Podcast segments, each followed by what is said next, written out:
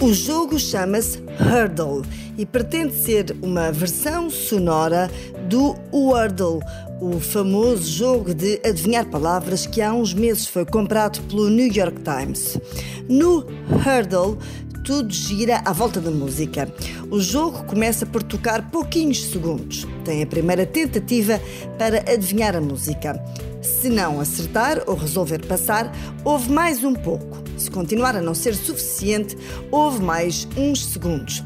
No máximo, tem seis tentativas.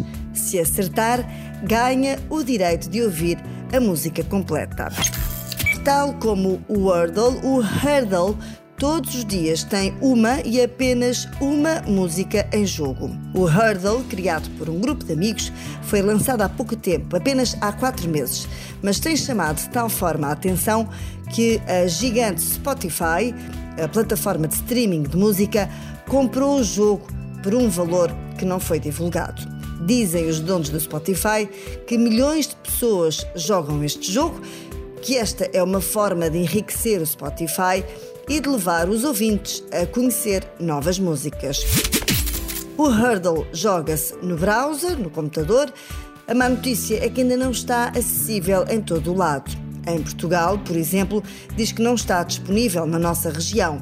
O Hurdle está disponível em países como nos Estados Unidos, Canadá, Irlanda, Reino Unido, entre outros. E o Spotify promete que em breve vai estar acessível noutros países.